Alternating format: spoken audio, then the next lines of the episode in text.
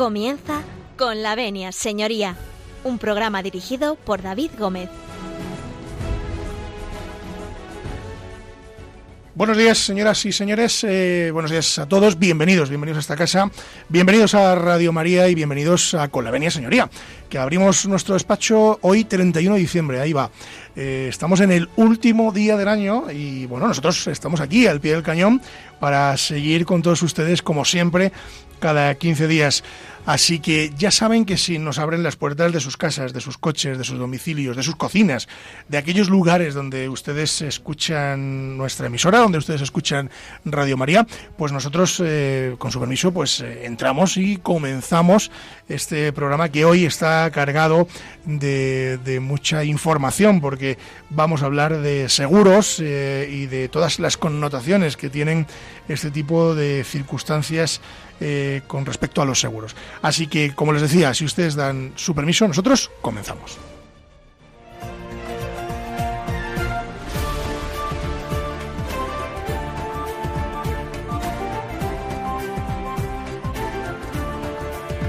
Tiene la palabra. Pues tiene la palabra, tiene la palabra un invitado que viene desde un poquito lejos, eh, pero que, bueno, pues que está con nosotros eh, en la mañana de hoy. Y nada más y nada menos que viene desde La Coruña, Marcos Rivas Fernández, abogado. Vos días. Vos días, David. Bienvenido a esta casa, bienvenido a Radio María. Gracias por venir desde La Coruña, desde Galicia, a los estudios de Radio María. Muchísimas gracias por estar Gracias a vosotros por la invitación. Oye, Marcos, eh, bueno, abogado, eres abogado, y, pero cuéntanos un poquito, que a nuestros oyentes les gusta saber siempre eh, quién es eh, la persona que nos acompaña en el día a día de Con la Venia Señoría, y en este caso, pues yo te pregunto, como le pregunto a todos los que pasan por esta casa, ¿quién es Marcos Rivas? Pues Marcos es un abogado de La Coruña, con un despacho donde estamos cinco compañeros. Eh, nos dedicamos a distintas disciplinas del mundo del derecho. Y aunque soy de un pueblo de la costa de Lugo, resido en Coruña, pero soy de, un, pueblo de la costa de Lugo, he ido a estudiar derecho y he estado en la universidad, en la facultad, en el departamento de derecho civil y después me he pasado al ejercicio de la abogacía donde llevo unos cinco años y eh, durante esa etapa he sido presidente de los abogados jóvenes de Coruña realizando un Congreso Nacional de Abogacía en el mes de junio. Mm, bueno, y cuéntanos cómo fue ese congreso. A ver, cuéntanos un poco. Eh, ese congreso, pues, tuvo partes donde destacamos eh, la transformación digital que sufre nuestra profesión tratamos temas de menores, tratamos temas eh, de procedimiento penal y... Mm, y de todo un poco, ¿no? También me imagino que hablaríais de la problemática de los eh, eh, jóvenes abogados, de aquellos que inician, que empiezan a, desde cero, ¿no? Mm, en definitiva, los jóvenes abogados son tratamos, los jóvenes del futuro, o sea, los abogados del futuro, perdón. Que he recordado una mesa que moderé yo de responsabilidad civil en los accidentes de tráfico, donde participó el presidente de la Audiencia Provincial de A Coruña, José Luis Joan Spigeber, y el director territorial del consorcio, José Antonio Bacillo. Oye, y me han chivado que mm, antes de ser eh, abogado te has dedicado también a, la facultad, a la facultad de Derecho, entiendo. Sí. Y cuéntanos cómo es esa faceta tuya que desconocemos. Pues estando estudiando Derecho, eh, tenía amistad y confianza con un profesor titular y él fue el que me metió en el departamento para eh, poder quedarme en la docencia. Al final no lo hice porque no me gustó. me gustó más el mundo del ejercicio de la abogacía. En serio, la docencia es muy bonita. Yo he hablado un docente, uno que, que estuvo cuatro años eh, dando clase y yo la verdad que lo tuve que dejar porque la abogacía me absorbía, pero la docencia es, es muy bonita. Eh, Marcos, eh, mira, Radio María, eh, te cuento, Radio María está haciendo una campaña de recaudación de fondos y de donativos y bueno, pues vamos a invitar a todos nuestros oyentes a que participen en, esta campaña que Radio María pues durante todos estos días está, está realizando.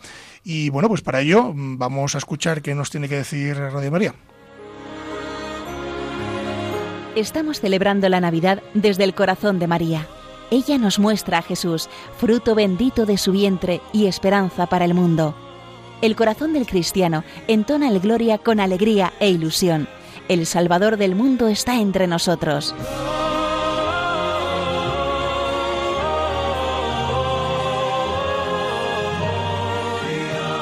Sin embargo, muchos hombres aún no lo conocen. Por eso Radio María quiere anunciar esta buena noticia, como hicieron los pastores. Ayúdanos a llevar este mensaje de esperanza a través de la radio. Colabora. Puedes hacerlo en cualquier sucursal del Banco Popular o sus filiales, en el Banco Santander, en las cuentas de la Asociación Radio María, o si quieres que tu donativo desgrave fiscalmente, en las cuentas de la Fundación Amigos de Radio María en los mismos bancos, indicándonos tus datos por teléfono si es la primera vez que lo haces también por transferencia bancaria, giro postal o cheque a nombre de Asociación Radio María, enviándolo a Radio María, Paseo de Lanceros 2, primera planta, 28024, Madrid. O si lo prefieres, puedes llamar al 91 822 8010 y te facilitaremos todos los trámites. Navidad en Radio María, la fuerza de la esperanza. Bueno, pues dicho queda y yo les invito a todos ustedes a que colaboren con los eh, donativos con esta casa y con todo, con todo aquello que puedan o aporten, porque la verdad que la labor que hacemos a través de, estos eh, micros, pues como ustedes bien conocen, es muy importante y bueno, necesitamos también de, la ayuda de, todos ustedes. Y bueno, vamos a hacer un pequeño alto en el camino. Y bueno, para esto eh, Marcos Rivas, nuestro abogado de cabecera de hoy, pues nos ha traído nos ha traído una canción eh, una canción que además eh, pega mucho con el tiempo en el que estamos que es Navidad. Y bueno pues a ver cuéntanos Marcos qué nos traes eh, para nuestros oyentes una obra de Händel El Mesías que una obra característica de esta época del año y en la que se divide en varias partes. Bueno, pues vamos a escuchar el Mesías, ustedes no se marchen, porque a la vuelta vamos a hablar de seguros con Marcos Rivas.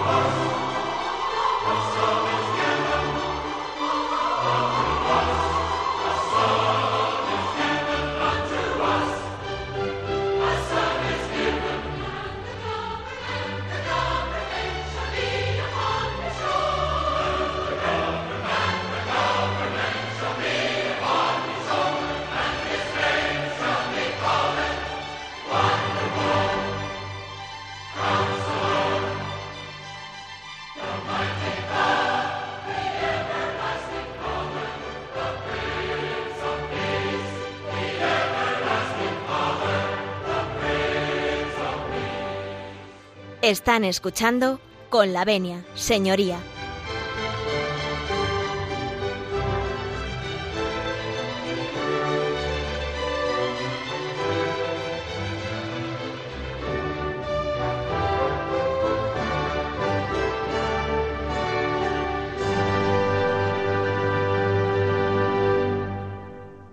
Bueno, pues después de escuchar el Mesías de Händel, volvemos, volvemos eh, con todos ustedes. Les recuerdo, para los que se acaban de incorporar eh, a la sintonía de Radio María, la sintonía de Con la Venia Señoría, estamos eh, hablando con Marco Rivas Fernández, abogado, abogado de La Coruña, nos visita desde La Coruña aquí en los estudios centrales de Madrid.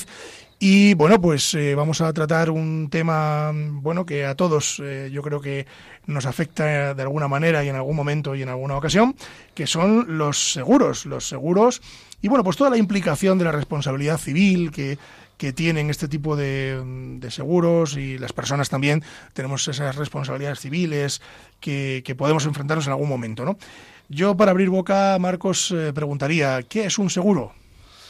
Un seguro eh, es... Mm, mm, ¿Cómo lo definiríamos un seguro? Aquello que se puede asegurar, es decir, eh, aquello que puede provocar un daño a lo mejor y, con ese daño eh, puede ser reparado. Mm, no, eh, cubrimos una cobertura de un bien o de algo donde un, asegurador nos cubre ese riesgo que pueda tener mediante un pago de una prima. Bueno, y entiendo que... Sí, dime. Ah, perdón, perdón. Eh, bueno, y entiendo que eh, bueno, pues el seguro tiene que cubrir una responsabilidad civil. ¿Y qué sería esto de la responsabilidad civil, por ejemplo, en un seguro? Pues la responsabilidad civil sería cubrir el riesgo que sufre un tercero por un daño producido eh, por algo. Sí, por una que se ha usado mal un producto, se ha usado mal un producto, o se, por ejemplo, eh, una tempestad, que un vecino tiene un objeto y salta al vecino colindante y produce un daño en esa finca. Mm, bien, correcto. Y bueno, cuéntanos un poco mm, eh, exactamente mm, pues eh, cómo podríamos afrontar un procedimiento de responsabilidad civil. ¿Cómo se, cómo se afrontaría desde, el punto de vista del, del, asegurado? Es decir, por ejemplo, nosotros los abogados tenemos eh, muchas veces que hacer frente a responsabilidades civiles de terceros. ¿Cómo le explicaríamos a nuestros oyentes que, que eso funciona? ¿Cómo funciona eso? Pues una vez que se produce el daño, el, que sufre el daño tiene que poner en conocimiento del seguro el siniestro. Una vez que el siniestro está en conocimiento de la aseguradora, esta a la víctima eh, en un plazo le ofrecerá una indemnización que se llama la oferta motivada eh, en la cual pues puede estar de acuerdo o no con el valor que le dé la aseguradora por el valor del daño. Y mm, bueno, eh, por ejemplo, si estamos hablando de accidentes de tráfico, que parece que es como lo, más común, entiendo que, mm, que, existirá algún tipo de baremo eh, a la hora de cuantificar el daño. ¿no? ¿no? No, voy a preguntarte las cuantías, ¿no? solo si existe ese baremo, si, si existe algún tipo de, de tabla en la cual cuantificar eh, los daños que se producen. Eh, sí, hay una tabla y está regulada en una ley eh, aprobada en el 2015, donde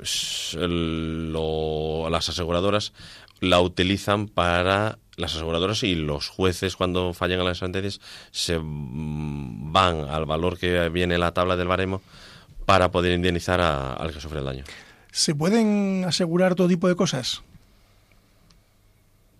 Se puede, se puede hacer un seguro amoldable a lo que quieras. A casi todo, ¿no? A casi todo. Pero vamos, lo más común, ¿qué suele ser? ¿Qué se suele asegurar?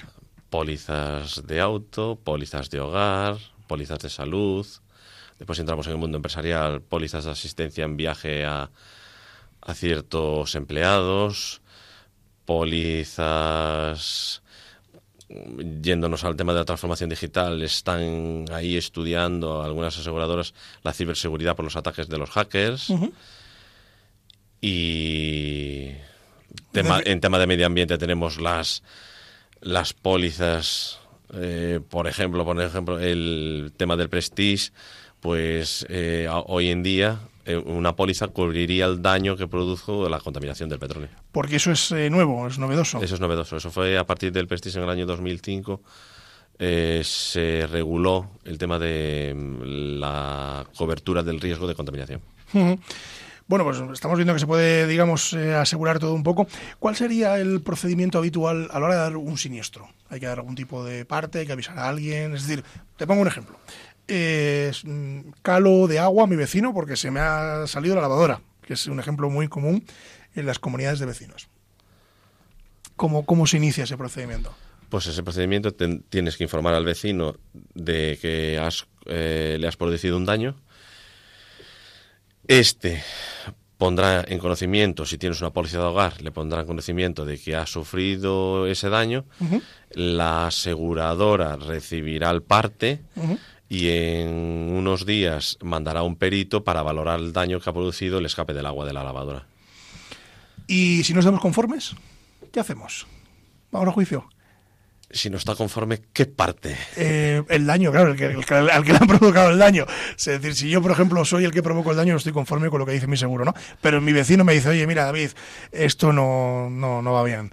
O a mí esa mancha mm, no me la han quitado bien, no estoy conforme. Eh, ¿Qué hace? ¿Me mete un pleito? Eh, en caso de que no quede resuelto, eh, se, no se va contra el que produce el daño, sino que la aseguradora responde por la persona que ha cometido ese daño. Eh, Marcos, ¿recomendarías a nuestros oyentes eh, tener un seguro? Porque, por ejemplo, existen muchos tipos de daños, como hemos visto, pero, por ejemplo, seguro de hogar pues, es uno de los más comunes, ¿no? Sí, la policía de hogar es un seguro que a día de hoy es importante tenerlo ya no entramos en el de vehículo, el de vehículo es obligatorio. El de vehículo es obligatorio. Y bueno, ahora hay otros muchos, hasta seguros de decesos, fíjate. Pero en tema de vehículos hay una novedad, en tema de los vehículos autónomos y eléctricos, que las pólizas eh, están cambiando el tipo de coberturas. ¿Por qué? Eh, porque los en cuanto a los vehículos eléctricos, eh, se toma constancia del cable que carga la batería Ajá y la batería. Eh, algunas pólizas, eh, si se estropea la batería, te la pone, eh, te, la, te la cambia. Y el cable, pues te lo restituye. Claro, pues son, digamos que son daños nuevos, ¿no? Digamos, En los coches habitualmente no tienen cable y ahora ya sí van teniendo cable. De hecho, yo esta mañana eh, veía un coche aparcado en la calle eh, al lado de un poste con un cable por encima. Yo decía, digo, ¿qué, le pasará al coche? Luego me he dado cuenta de que era un coche eléctrico, ¿no? Que nos tenemos que ir acostumbrando. Claro, pero eso también puede provocar un daño. Puede ser que alguien se acerque allí, el cable esté en mal estado y provoque un daño a, a la persona que manipula ese cable, ¿no? Y después otra, otra novedad que puede haber, como en ciudades grandes, Barcelona, Madrid, en la que por sostenibilidad del medio ambiente se está utilizando vehículos, vehículos entre comillas, patinete, bicicleta y motos, eh, bueno, motos ya se, motos eléctricas ya se consideran vehículos a motor, pero los patinetes y las bicicletas eh, se está en estudio de hacer una regulación y considerar los vehículos para poder tener una póliza que cubra los daños que puedan generar. Claro, porque bueno, las ciudades se han transformado, los medios de transporte se han transformado y hoy nos podemos encontrar por la acera, bueno, hoy hace ya un tiempo, nos podemos encontrar por la acera pues un patinete a todo trapo, si me permiten la expresión. Y claro, eh, si uno va de paseo, en fin, o va con su señora o, o, con los amigos y de repente se cruza un patinete y tenemos un percance, pues entiendo que eso debería estar cubierto, ¿no es así? Exacto tendría que estar cubierto como cuando tienes un accidente con el coche, de, das un golpe a otro coche, tu seguro cubre el impacto que has tenido. Pero a día de hoy un patinete recibe, pues estos días he ido en taxi por Madrid y los patinetes cruzaban, aquello era una ciudad sin ley. Vuelan. Vuelan. Y a alguno pues le daba un golpe en el, en el espejo retrovisor. Si le rompe el espejo retrovisor, pues si tuviera una póliza de seguro, ese seguro cubriría la rotura del espejo.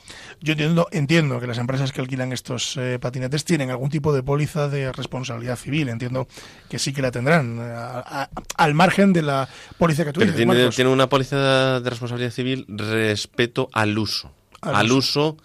del bien en sí, de que pueda tener algún desperfecto que, o que alguna pieza se rompa, pero no al daño que puedan producir. Una cosa es el daño y otra es que el bien sufra un golpe o algo. Mm. Bueno, pues eh, si te parece vamos a hacer un pequeño alto en el camino y ahora traigo la música yo. La música la voy a traer yo eh, y bueno, pues a mí que me encantan los villancicos y que hoy es 31 de diciembre y que estamos eh, a las puertas a la víspera del Año Nuevo, pues déjame que traiga yo un villancico que se lo vamos a dedicar además a todos los gallegos, pero curiosamente el villancico no gallego, el villancico es andaluz y, bueno, pues eh, yo espero que, les guste la, dedicatoria. Concretamente el villancico es de Raya Real y se llama Madre en la puerta y un niño.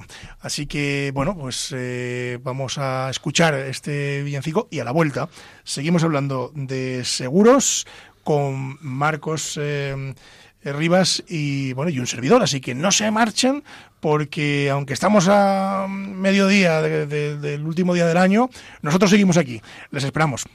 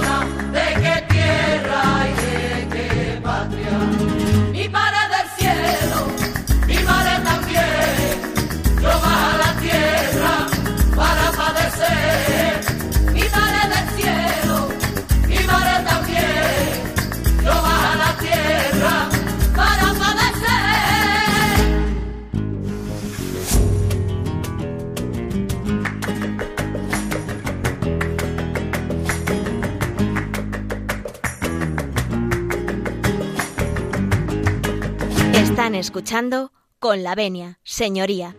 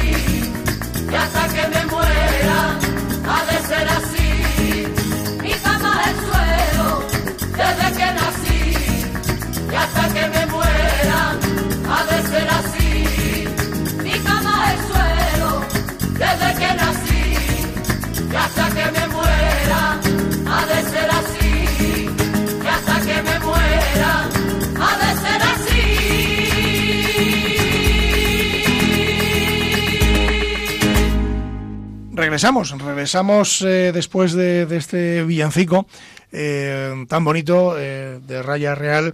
Y bueno, pues continuamos, continuamos para todos aquellos que se acaban de incorporar a la sintonía de Radio María y a la, a este programa, con la Avenida Señoría, pues em, estamos, como ustedes bien conocen, con eh, Marcos eh, Rivas Fernández, abogado de La Coruña, que viene hoy nada más y nada menos que desde La Coruña.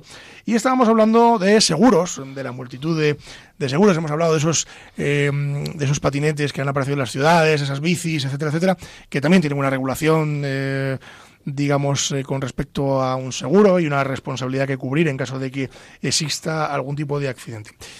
Marcos, em, en el mes de noviembre, creo recordar, eh, se aprobó una reforma de la ley de responsabilidad civil, eh, por la cual, digamos que aquellos delitos menos leves, o sea, aquellos altercados menos leves en el mundo del tráfico, eh, pues digamos que ahora se tipifican de otra forma, ¿no?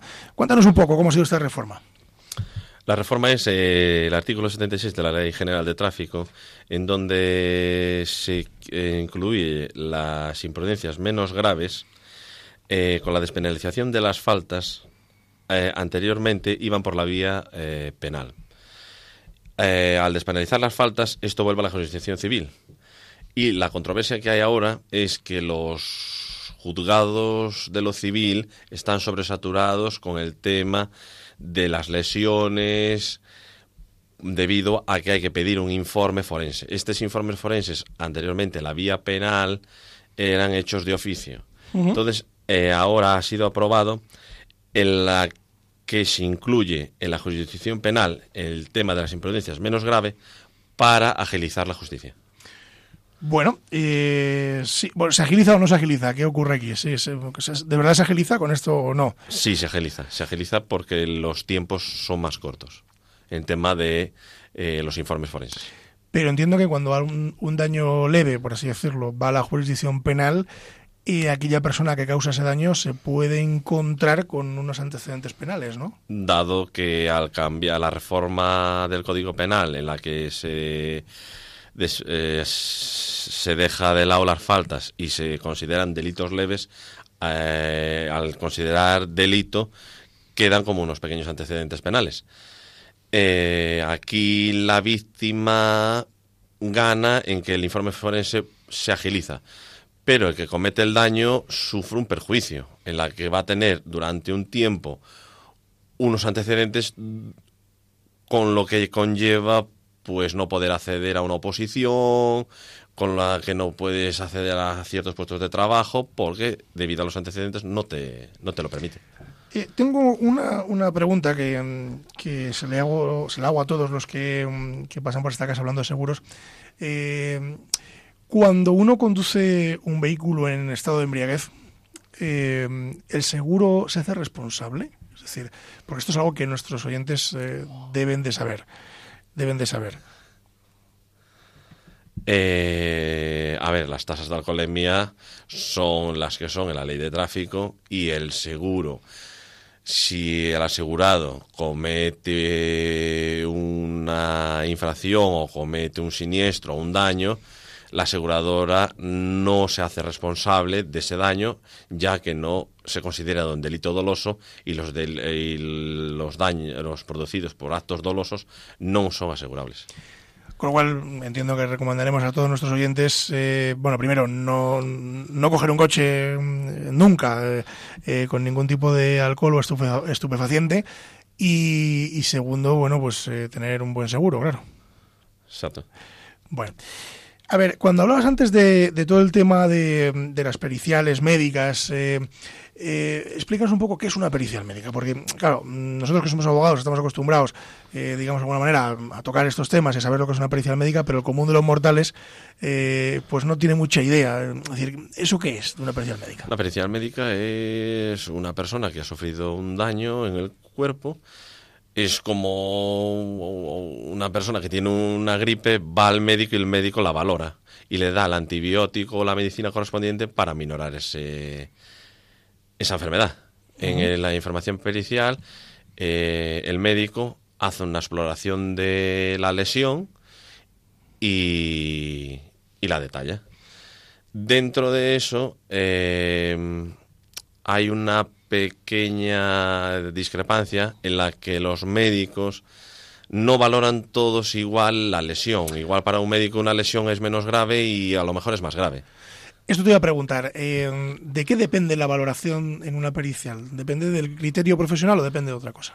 Depende del criterio profesional. Por eso dices que hay médicos que valoran de una manera o valoran de otra, ¿no? Exacto.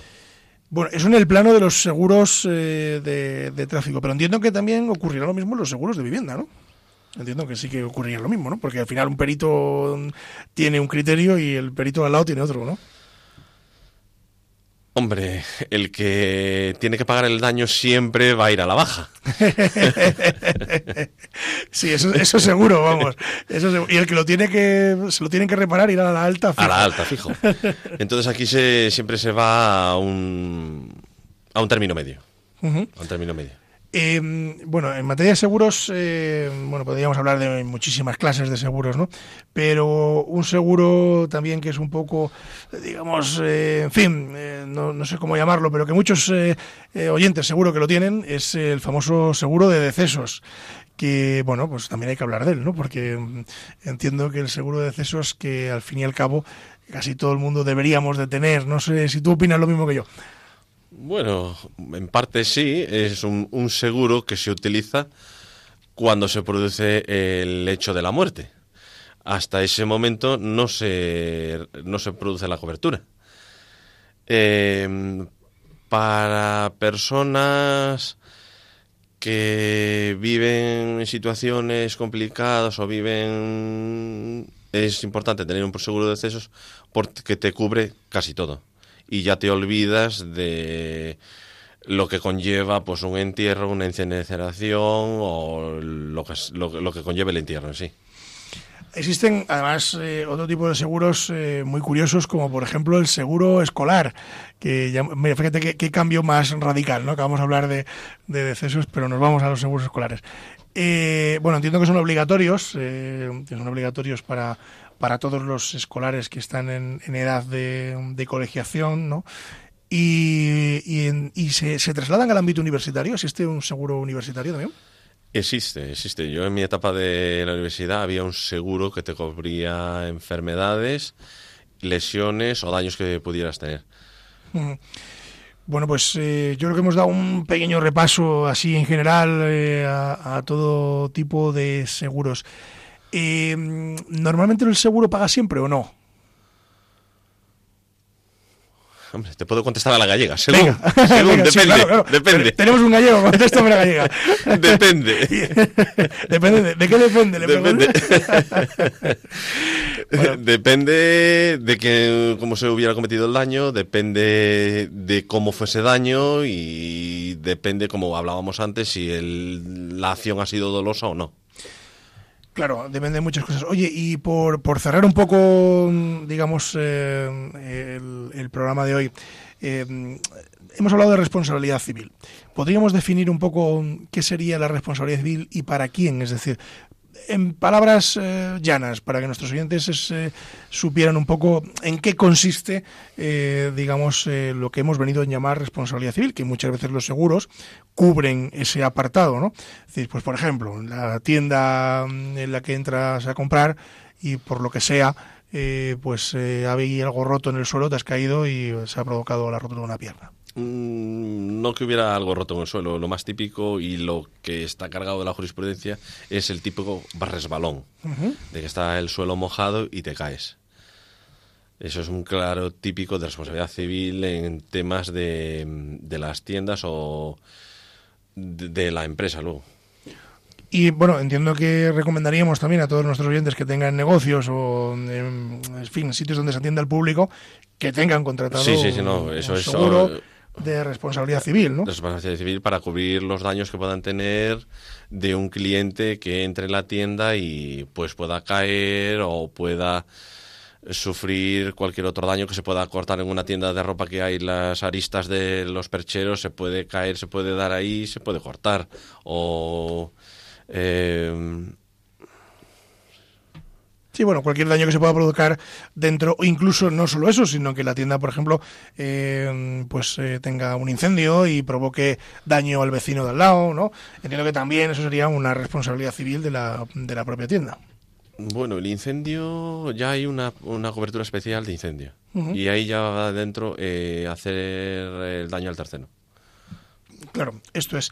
Bueno, pues eh, vamos a pasar a, a, nuestro contestador automático, que hoy tenemos eh, un, una pregunta que nos hace concretamente una, una oyente. Y bueno, vamos a ver si entre don Marcos y yo podemos dar respuesta a, esta oyente. Así que vamos a, a, nuestro contestador, escuchamos a esta oyente y eh, bueno, pues le damos respuesta. Buenos días, mi nombre es Concepción, desde la provincia de Madrid. Y la pregunta es, tengo una parcela de olivos en Andalucía y en ella una casa rural.